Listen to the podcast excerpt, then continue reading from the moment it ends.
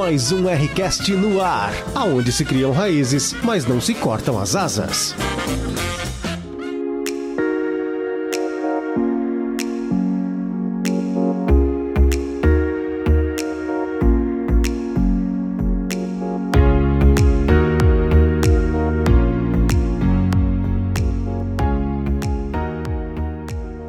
Então tá, continuando então essa maravilhosa sessão da terceira temporada dos Rcasts, hoje vamos para introdução do Antigo Testamento.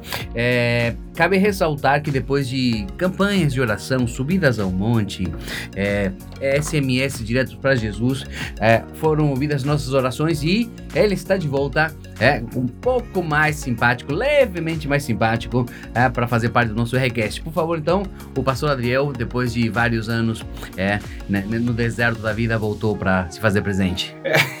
Eu queria saber o que, que é mais mentira. Tu subindo a monte ou Deus ouvindo a tua oração. Mas tudo bem. Sigamos. Meu Deus. Sempre com não falei, não falei, não falei, não falei. Ele vem pra. Ele corta tudo. É, ou seja, é, é o Ranzinza, beleza. É, também nós temos depois também algumas, algumas faltas. O nosso ex-pastor credenciado. É, até o, o, o, Bispo Tiago lembrou que quando ele tinha carteirinha, ele, ele era mais assíduo. É para você ver o que o poder do plástico. a tartaruga que eu fale. Então, por favor, apresente-se. Meu Deus, que maravilha estar aqui mais uma vez com esse grupo abençoado. Tamo junto, irmãos e o nosso bispo é, para, para, para, digamos assim, não para serviços Não, não me rebaixe. nosso bispo para coisas importantes. Tiago, apresente-se. Daí, galera, Tiago aqui, tamo junto, mais um podcast. Vamos fazer uma coisa mais crente, né? É, a paz disso. A paz de Cristo a todos. Isso, isso, isso. E aqui o seu é criado para serviços leves, o irmão Sam. Coisa mais crente. Criado para serviços leves. Só nessa apresentação, alguns alunos já dormiram. Não, é. Ente... Entendedores entenderam. Eles que assinalaram essa opção. Essa raça de víboras. É, deixar bem claro, né, pessoal? Eu sou o Lucas. É, eles estão te vendo, né? É, mentaliza. Mentaliza. Hum. Então, esse foi uma, um, um, disclaimer, na verdade, é, sobre uma. Teve uma pesquisa de opinião feita pela, pela, pela parte pedagógica da, da Escola Raízes, que é administrada pelo nosso pastor Adriel, e teve alguns comentários que vieram cirurgicamente a nos, nos acordar de algumas formas. É, é. Acorda, Thiago. tá até roncando ali no canto. Desperta tu que dormes. Desperta tu que dormes. Meu Deus.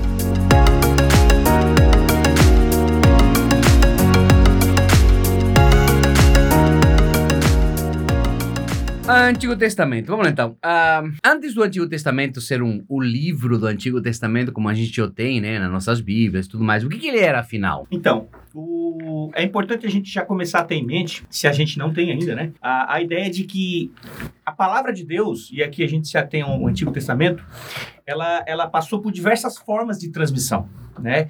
É, alguns cálculos, vamos dizer assim, mais é, conservadores vão indicar, inclusive, que por volta de 2.500 anos, mais ou menos, a palavra de Deus ela se deu exclusivamente por meio de transmissão oral. Então, o que era transmissão oral? Transmissão oral era, era aquele, era uma, era um jeito que se tinha de, de um pai passar para o filho a palavra de Deus, né? Então se passava de geração a geração, né? E, então é, você está dizendo que o Levíticos inteiro foi passado oralmente primeiro para depois ser escrito?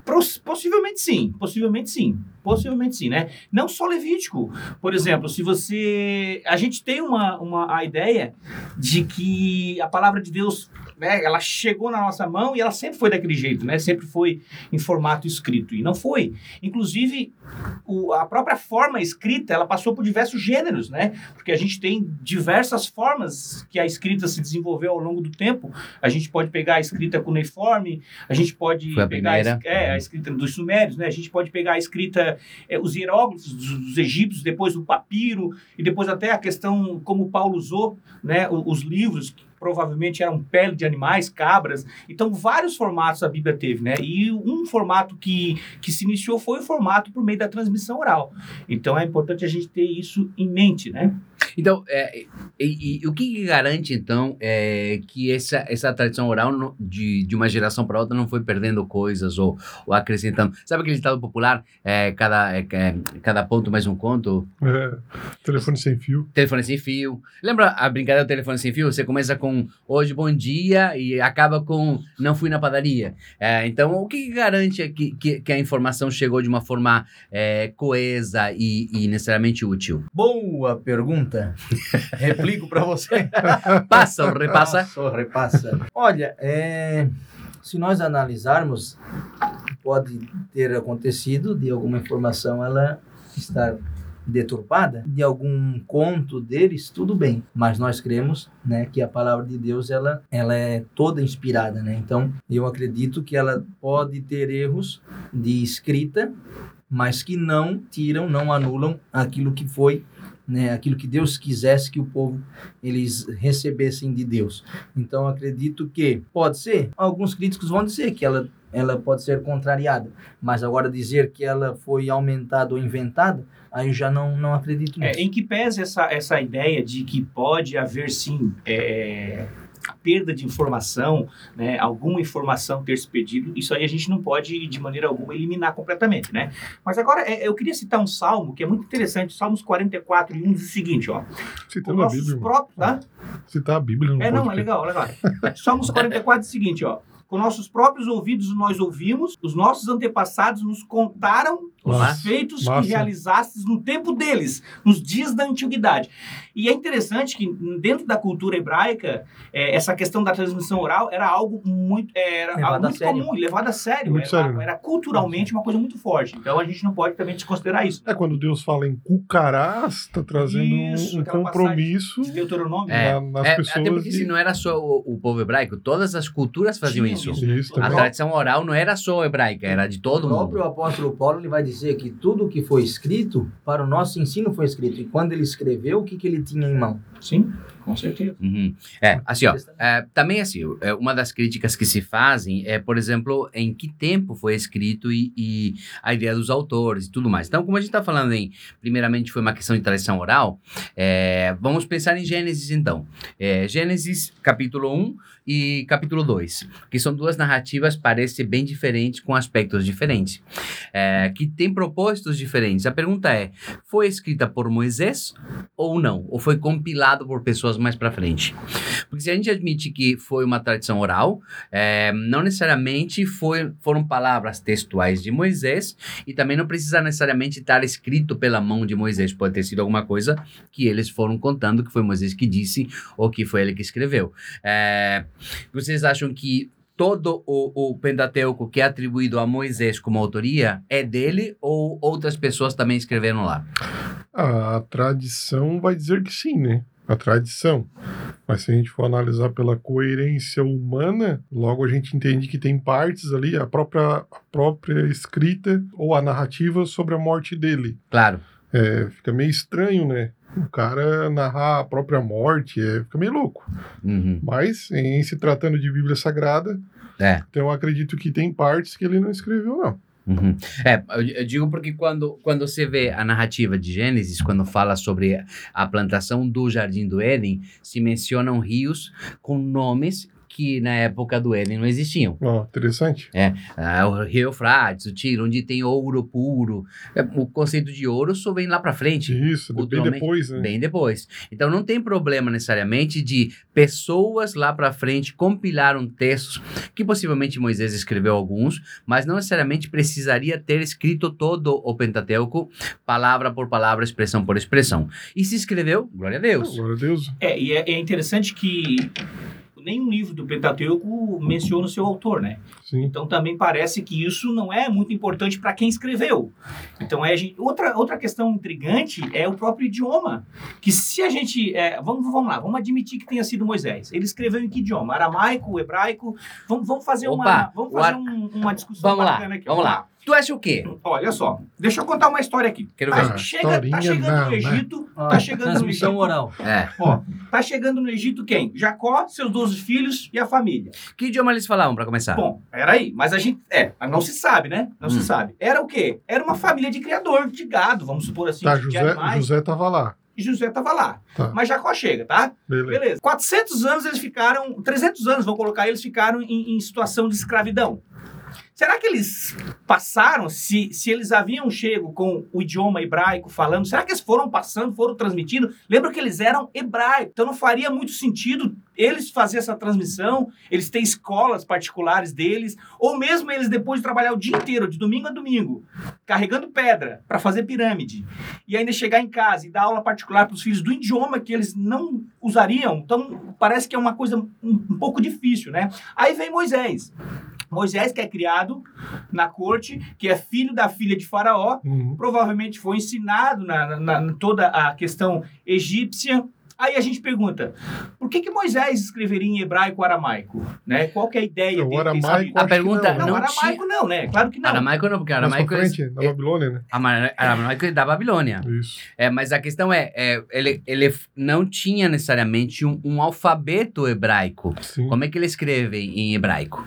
Ah, ou seja, eh, nós não, também nós não estamos dizendo que ele não possa ter escrito ou divinamente inspirado, porque lá diz que no monte mas, mas Deus da escreveu tradição por oral, né? Você tá falando. É, mas né? aí, aí mas tem outra questão também. Se ele Mas escreveu, ele ó, que escreveu. se ele escreveu em Lá egípcio, está escrito que escreveu. Não, lá, lá tá escrito que escreveu. Se ele escreveu em egípcio, tem uma questão que a gente também fica perturbado. O que, que é? Não tem nenhuma etimologia de palavras egípcias no Pentateuco, o que também não faz muito sentido, porque a gente está usando de um argumento que é totalmente fora da nossa época.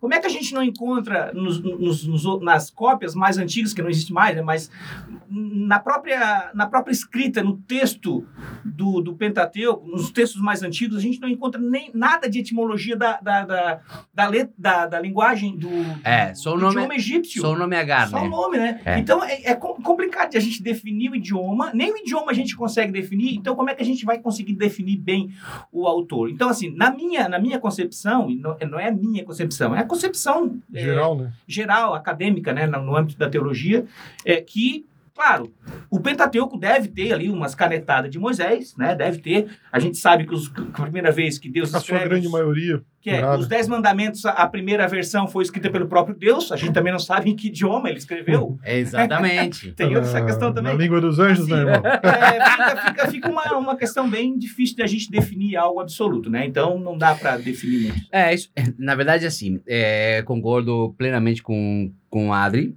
Agora que é uma, É uma incógnita. é uma incógnita. Além de, além de uma não, não necessariamente é importantíssimo para nossa fé, mas como nós estamos numa escola teológica, é importante a gente bater nisso sim. Ou seja, é, qual o idioma que Moisés teria escrito? Não havia naquela época a, a, a grafia, nem o alfabeto hebraico. Não existia isso. Isso é literal. Não existia.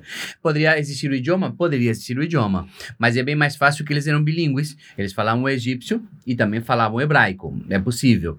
Mas a escrita é bem possível que tenha sido feita bem depois. Bem depois, né? Bem É, depois. E só fazer uma menção aqui, porque tem algumas pessoas que nos ouvem também têm um conhecimento sobre a, a literatura judaica, né? O judaísmo, eles acreditam nisso, né? Claro que não há nada de confirmação, mas eles acreditam que a língua judaica, a, língua hebraica, desculpa, a língua hebraica, ela tenha sido criada antes, Deus criou a língua hebraica antes mesmo da, da fundação do mundo, né? Uhum. É, uma, é uma tradição judaica falar isso, né? O que simplificaria muito toda essa questão, né? Que para nós, que nós não temos essa tradição, fica também difícil de a gente é, a seguir essa linha. Mas existe sim essa linha dentro da tradição judaica de que o idioma hebraico teria sido criado antes mesmo da fundação do mundo, né? É, com o estilo flâmbico, porque ele lembra uma, uma flâmula de, de, de, de fogo, blá, blá, blá. Então, a questão nem é quando foi, foi Então, blá, inventado. blá, blá, parece que tu não acredita. Não, não, acredito sim, não, não, blá, blá, blá, tipo, tem tudo isso também, tá? É, é, mas assim, ó, é, tradicional, é, a tradição, ela é muito importante para manter algumas coisas, nós precisamos manter alguns pilares. Sim, sim. É, mas lembra que nem todo conceito é monolítico, ou seja, é isso, é intocável. Tem coisas que a gente precisa, assim, dar uma rodada. Lembra que, eu vou usar um, um ditado popular, é pedra que não rola cria limo, ou seja, a gente precisa estar sempre rolando para ver conceitos novos, sem querer necessariamente derrubar ou achar furo. Ah, mas a ideia principal é que nós não podemos afirmar que foi escrito por Moisés em hebraico, como a tradição diz. A gente diz que é possível que foi passado de geração a geração. Isso é, isso e, é fato, por- né? e, e as pessoas que compilaram, que escreveram, dizem assim, ó, o autor foi Moisés. Por quê? Porque foram as palavras de Moisés. E Isso, isso eu concordo plenamente. isso, isso. Isso eu, eu não tenho dúvida E com era isso. muito comum também na literatura antiga na questão de tu atribuir para um escrito um autor para dar autenticidade. Hum, Não sim. que isso seja algo totalmente fora do normal. Naquela época, isso era comum dentro de regras da, da, da literatura antiga. Então, você atribuía um nome para o autor, né? mas só para dar aquela autenticidade ao texto, que também não era um texto falso, era um texto autêntico, mas não era aquele autor. Então, era Uhum. muito comum isso também na literatura antiga. E também não tem problema com isso. Não tem problema nem É. com isso. Então, lembra, a gente não está sendo aqui. é, hum, é, hum, A gente não tá destruindo a fé de vocês. não, não, não. E, e nem era questão de fé, senão a gente não está colocando em xeque a veracidade da Bíblia, tá? Isso, é. A gente está falando que ah, alguns autores, se você confirmar, por exemplo, Novo Testamento é muito mais fácil, inclusive, porque é muito mais recente. É, mas o Antigo Testamento, acreditamos que foi inspirado por Deus. É bem possível que a- todas aquelas narrativas diziam de como Moisés fazia e talvez eram narrativas dele, mas não necessariamente precisa ter ele escrito. Ah, mas se vocês acreditam que ele escreveu palavra por palavra, também a gente não tem problema com isso. A própria tradição, ela afirma que Moisés é o autor do, do, do Pentateuco, Do Pentateuco. porque eles não haviam ainda se debruçado sobre essa, essa questão, né? Então, Opa, afirmavam- importante É também. importante, eles não tinham se debruçado, né? Então, é, é, eles não tinham tantas evidências externas e internas ao texto bíblico que hoje nós temos. Então, é, eles tinham outras coisas mais importantes para debater, para discutir, né? Aliás, nós estamos falando aqui da formação da história da, da igreja e, do, e- e da religião em si, do cristianismo. Então, é, eles não tinham esse, esse condão de discutir a autoria de livros. Então eles, não, é Moisés, foi Moisés que escreveu, porque tem muita fala de Moisés lá, então faria sentido ele ter escrito, registrado, Uhum. né? Mas, mas hoje, dentro do, do- do, ambiente acadêmico teológico, é, é muito bem aceito a ideia de que Sim. Moisés participou, mas é, várias outras pessoas tiveram participação. E sempre lembrando, todas essas pessoas que possivelmente tiveram participação é, na compilação dos livros do Pentateuco foram pessoas inspiradas por Deus. Isso. É, é, isso não pode ficar dúvida. Então a gente, a gente não duvida em momento algum, é, em aspecto algum, sobre a inspiração do livro, em a- os ensinamentos que estão lá foram atribuídos e colocados por Deus. É, a gente só está falando sobre a escrita, de que forma foi compilado e foi escrito. E já que estamos falando de escrita e tudo mais, ah, os livros que estão lá, o cânon, É, Vilmar Samuel Abreu. Como se deu a formação do cânon do Antigo Testamento, então? E lembrando que assim a distribuição do, do, do cânon, é, digamos assim, daquilo que é consagrado, considerado sagrado no Antigo Testamento, é, foi, foi determinado a partir de parâmetros. Lembra, o que bate o martelo, que é, que vale ou não vale, é uma coisa chamada Concílio de Jamnia. Lembrando que Jamnia é um local. É, Jamnia, é, o Concílio de Jamnia e todo o concílio é uma espécie de uma, uma grande reunião onde as pessoas se juntam e discutem o que pode ou não pode, o que vale ou não vale. Nesse concílio de Jamnia, que é no ano 100 depois de Cristo, depois de Cristo, ah, se colocou parâmetros. Quais são os parâmetros? Para que seja é, considerado divinamente inspirado e que seja considerado do, do cânon bíblico, digamos assim, aceit- aceitável, primeiro, teria que ser escrito, digamos assim, até Esdras e Neemias. No período interbíblico não valeria nada que foi escrito ali. Então, por exemplo, os macabeus não, não eclesiástico também Até por não. causa da língua hebraica também. Também. Então, assim, ó, um dos critérios era até Esdras e Neemias. O que foi escrito até ali seria, digamos assim, avaliado. Uhum. Segundo critério importante, teria que ser escrito em hebraico, não poderia ter aramaico. Lembrando que aramaico só surge depois na Babilônia. Tanto que quando Daniel vai falar com o copeiro, é, com o copeiro, com o, o chefe dos eunucos, e aí tem uma outra discussão. Então, Daniel foi eunuco? Depois a gente discute isso. Ah, Depois não, em outro podcast. e outro podcast. Ah, porque aí ele fala em aramaico, ou seja, é ali que eles introduzem o aramaico, no, na- no cativeiro Só babilônico. para deixar, só deixar mais é, lúcido, mais limpo, pessoal, o aramaico que a gente está falando seria um hebraico mais popular. A, a grosso modo seria mais ou menos isso, não é bem. É, porque na verdade tem uma, né? uma, uma língua, é, digamos, tem uma- um tronco linguístico em comum É. entre o hebraico, que são línguas acadianas. Então, acadiano seria o básico, é como se fosse, o, vamos pensar uma coisa mais, mais prática, por exemplo, o latim. Do latim, tanto o português, quanto o francês, quanto o italiano, quanto o, o espanhol e o romeno, eles têm um tronco linguístico em comum. Hum. Eles vêm do latim. É, por isso que o espanhol e o português e o francês parece, dá uma... Ah, parece que eu conheço, porque eles têm um ancestral em comum. O romeno também, só que o romeno é esquisito Esquisitão. mas tem o mesmo tronco linguístico. Então, o, o hebraico e o aramaico têm o mesmo tronco linguístico. Então, são idiomas que dependem da região. Por exemplo, em Portugal, o- ele foi se popularizando de uma forma, em, na Espanha de uma outra forma. Mesmo que era uma península, um lugar só, num lugar perto, próximo. Então, essas diferenciações vão ter culturas e adendos e tudo mais. A mesma coisa aconteceu com o hebraico e o aramaico. Só que o aramaico retoma a ideia da fala no, no povo ju- eh, judeu quando no ca- cativeiro babilônico. Então, para que sirva o que seja aceito como Antigo Testamento, Esdras ou Neemias, não poderia ser escrito em aramaico, por isso os dois últimos capítulos de Daniel, que na, igre- na Bíblia Católica estão lá, 13 e 14 de Daniel, na nossa Bíblia não tem. Vai só ter capítulo 12 de Daniel. Ah, alguns acréscimos. né? Alguns, alguns outros acréscimos. dragão, Isso, né? e outras coisas também que foram tirados. Também para que seja, teria que ser escrito por, por eh, escritores da região da Palestina, não poderia ser escritor fora da Palestina. Ah, esses eram os critérios para que os rabinos disseram, isto é a Tanakh. O que, é a Tanakh? Que é o Pentateuco, mais os Ketuvins, mais os Nevins, que são... s- separações de livros diferentes que a gente tem no Antigo Testamento. Então, essa é a base. O Antigo Testamento, que a gente chama de Antigo Testamento, é a Bíblia hebraica inteira, com alguma divisão diferente, Primeira Segunda Reis, que é um livro só, Crônicas, que é um livro só. Então, há uma distribuição diferente, mas ainda assim, ah, digamos assim, é, tem o mesmo conteúdo. Então, este cano, ele foi trabalhado, batido o martelo nesse concílio de Jâmnia, onde eles falaram assim, ó, isto é a Bíblia hebraica ou judaica, e isto é o nosso Antigo Testamento. Esses são os critérios para que entra no cano, para que seja canonizado.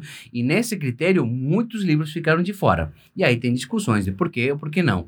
Ah, o fato de não ter entrado no cânon, por exemplo, é, Primeira e Segunda Macabeus, não quer dizer que seja um livro Diabólico. diabólico. Simplesmente pelo critério ficou de É. fora. É, o, o Sami fez uma referência a alguns concílios, né? Então, para a gente entender o que, que é concílio, concílio eram reuniões de líderes das igrejas e tudo mais. É, é interessante a gente também ter em perspectiva o seguinte, ó. Não é que esses concílios, eles des- decidiam ali, do nada, se criava ali o Isso, can- não. importante. Era toda uma estrutura, as igrejas já vinham assumindo É, que aqui não era um livro O sagrado. concílio de Germe mas- ali é 100 depois de Cristo, mas Depois é 100, depois a Septuaginta já existia. Já. É, exatamente. É. Já tinha, já existia. Então, é, era como se os concílios eles avalizassem aquilo que já estava mais ou menos é, firmado, fixado dentro da igreja cristã primitiva como escritura sagrada. Então, já que estamos falando nesse, nesse conceito de cano, o que entra, o que não entra, de que forma foi distribuído, então, a, o Antigo Testamento? Como é que nós temos hoje, não necessariamente da Bí- Bíblia judaica, vamos, vamos pensar a nossa, a nossa Bíblia protestante, como é que ela é dividida? Então, a Bíblia, o Antigo Testamento, o Antigo Testamento, né? Sim. Protestante, né? Vamos falar sobre o Antigo Testamento, porque nós estamos falando sobre o Antigo Testamento, né? Então, a Seria divisão- bom falar É. sobre o Antigo Testamento. É vero, é Não, vero. uma divisão, é uma divisão em quatro, em quatro partes, né? Seria primeiro o Pentateuco, que inclui, claro, os cinco primeiros livros, né? Gênesis, Êxodo, Levítico, Números e Deuteronômio. Aí nós temos os livros chamados históricos, que aí entra Josué, Juízes, Ruth, Samuel 1 e 2, Reis 1 e 2, Crônicas 1 e 2, Esdras, Neemias e Esther.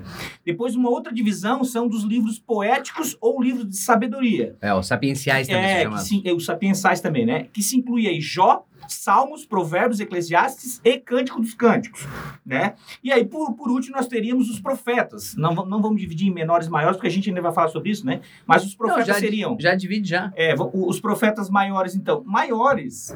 Maiores. Eram os né? mais vai falar gordinhos. sobre isso, mas é, maiores, na verdade, quando a gente fala em, em profeta maior e profeta menor, não tem a ver com Tamanho. importância. Importância. É, importância. Não tem a ver com o peso, né? Isso, na verdade é porque são livros mesmo é, no seu tamanho, são menores, né? É, menos, menos capítulos e tudo mais. Até Mas porque aí- ia contra o ensinamento de Jesus, né? Exatamente. Dar maior força. Então, assim, ó, em como, como livros proféticos, nós temos os profetas maiores, que, que vai de Isaías a Daniel, então é Isaías, Jeremias, Lamentações, Baruque, no caso dos católicos, mas nós não temos esse, né? Então seria Isaías, Jeremias, Lamentações, Ezequiel e Daniel. E os profetas menores vão de Oséias até Malaquias, que é o último livro do Antigo Testamento. Tá? Então você analisa na sua Bíblia aí de Oséias a Malaquias, que é o último livro do Antigo Testamento, nós temos os profetas menores.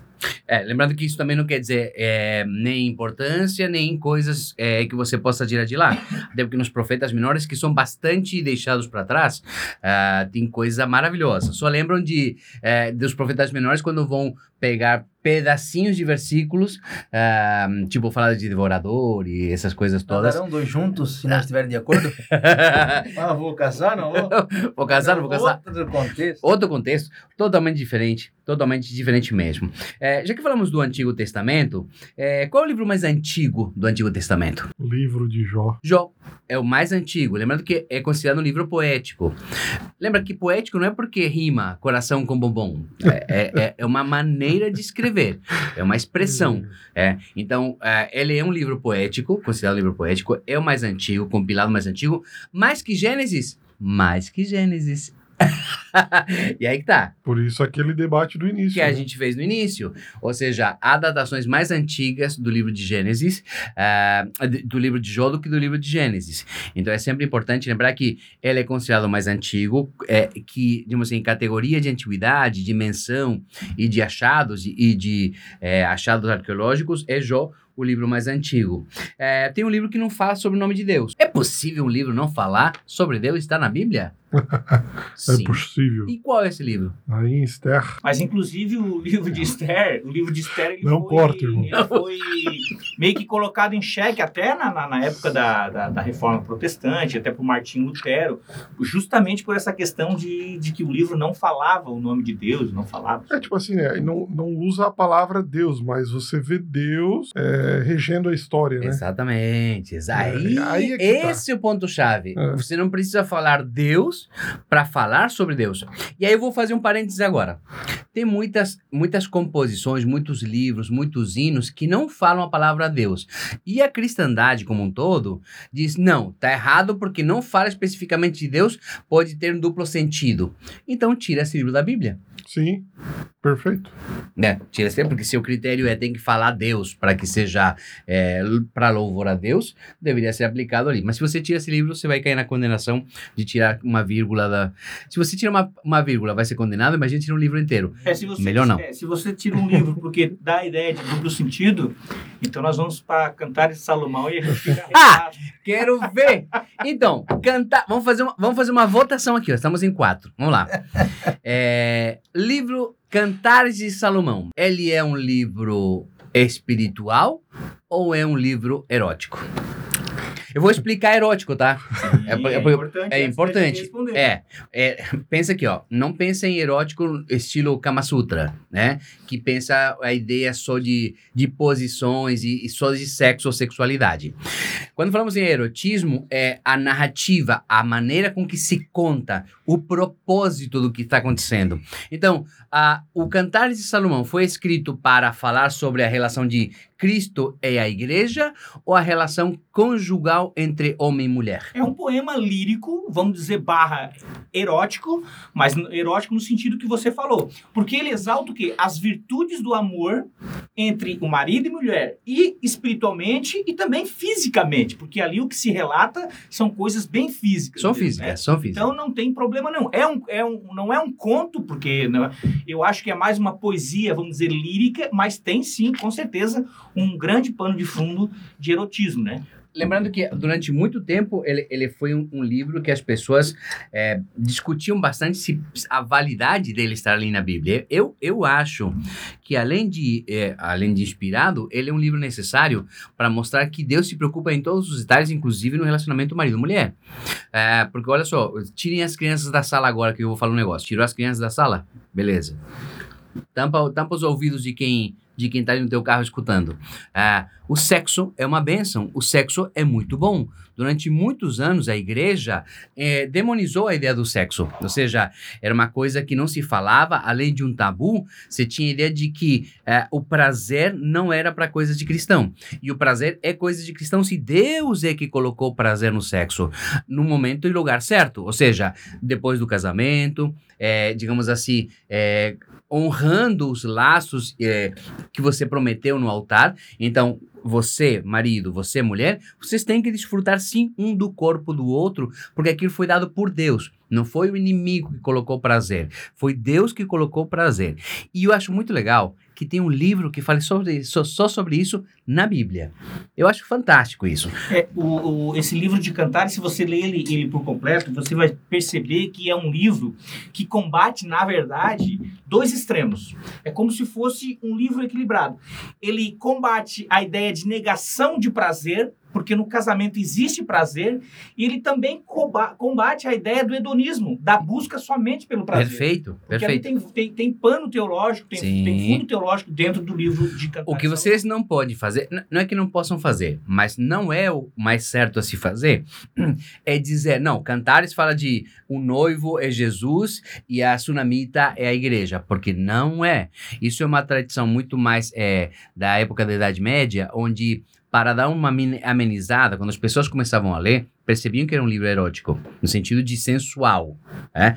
É, então, para dar uma para que fique mais aceitável, eles colocaram, não, mas na verdade está falando de Jesus e a noiva, Jesus e a igreja. Mas as passagens que estão lá, em momento algum, tem essa, essa, essa pertinência, não se propositam a falar da igreja e Jesus. Tem outros livros na Bíblia que só falam disso.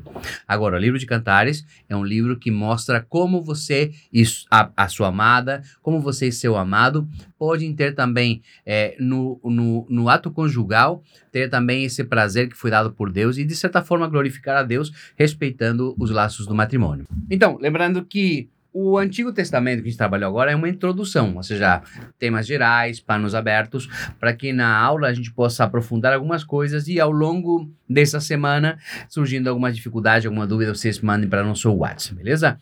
Nos despedimos e esperando que eh, a palavra de Deus seja o seu guia e que você possa meditar nela de noite e de dia. Nos despedimos então. Tem mais? Um grande abraço, pessoal. Valeu, galera. Tchau. Até mais. Ao fim de mais um Rcast, lembramos que, se a teologia que estudamos não nos leva à humildade, não é sobre Deus que estamos estudando.